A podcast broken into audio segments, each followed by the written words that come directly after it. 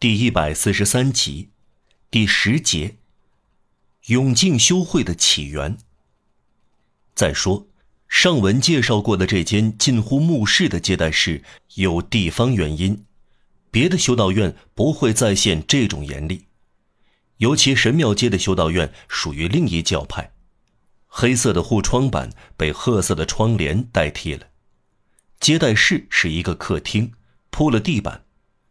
窗户悦目的挂着白纱窗帘，墙上挂着各种画框，有一幅本笃会修女不戴面纱的肖像，几幅花卉画，还有一幅土耳其人的头像。正是在神庙街修道院的花园里，有一棵印度栗树，被看作法国最美和最大的栗树，十八世纪的老百姓誉之为“王国栗树之父”。上文说过，神庙街修道院由永靖本笃会修女主持。这派修女不同于西托派。永靖派不很古老，上溯不超过两百年。一六四九年，在巴黎的两座教堂——圣苏尔皮斯教堂和格雷夫广场的圣约翰教堂，相隔几天，圣体受到两次亵渎。这可怕而罕见的谢神。惊动了全城。圣日耳曼草场修道院的院长、副主教下令，全体神职人员做一次庄严的迎神游行，由教皇使臣主祭。但两位高贵的女人，库尔丹夫人及德伯克侯爵夫人，还有德沙图维厄伯爵夫人，却认为这样做赎罪还不够。亵渎祭坛极崇高的圣体，尽管是暂时的。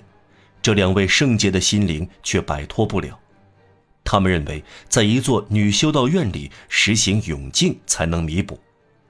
他们两位，一个在1652年，另一个在1653年，赠巨款给卡特琳·德巴尔嬷嬷及本笃会修士圣体嬷嬷，以实现虔诚的心愿，创建一座圣波诺瓦教派的修道院。第一份建院批准书由圣日耳曼修道院的院长德梅子先生交给卡特琳·德巴尔嬷嬷，规定入院修女需带来三百里弗尔年金和本金六千里弗尔。在圣日耳曼修道院的院长之后，国王也签署了批准书。一六五四年，修院批准书和国王批准书一并由审计院和高等法院认可。这就是在巴黎创建永靖圣体本笃修女会的渊源和合法依据。他们的第一座修道院用德布克和德沙托维厄两位夫人的捐款，新建于卡塞特街。可见，这一派绝不能和西托的本笃会修女混同。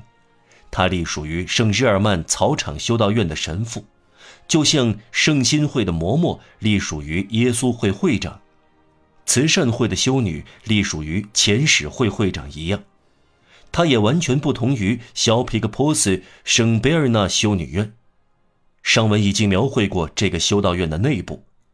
一六五七年，教皇亚历山大七世特谕，准许小皮克波斯的圣贝尔纳会修女跟圣体本笃会修女一样实行永静。但这两个修会仍然泾渭分明。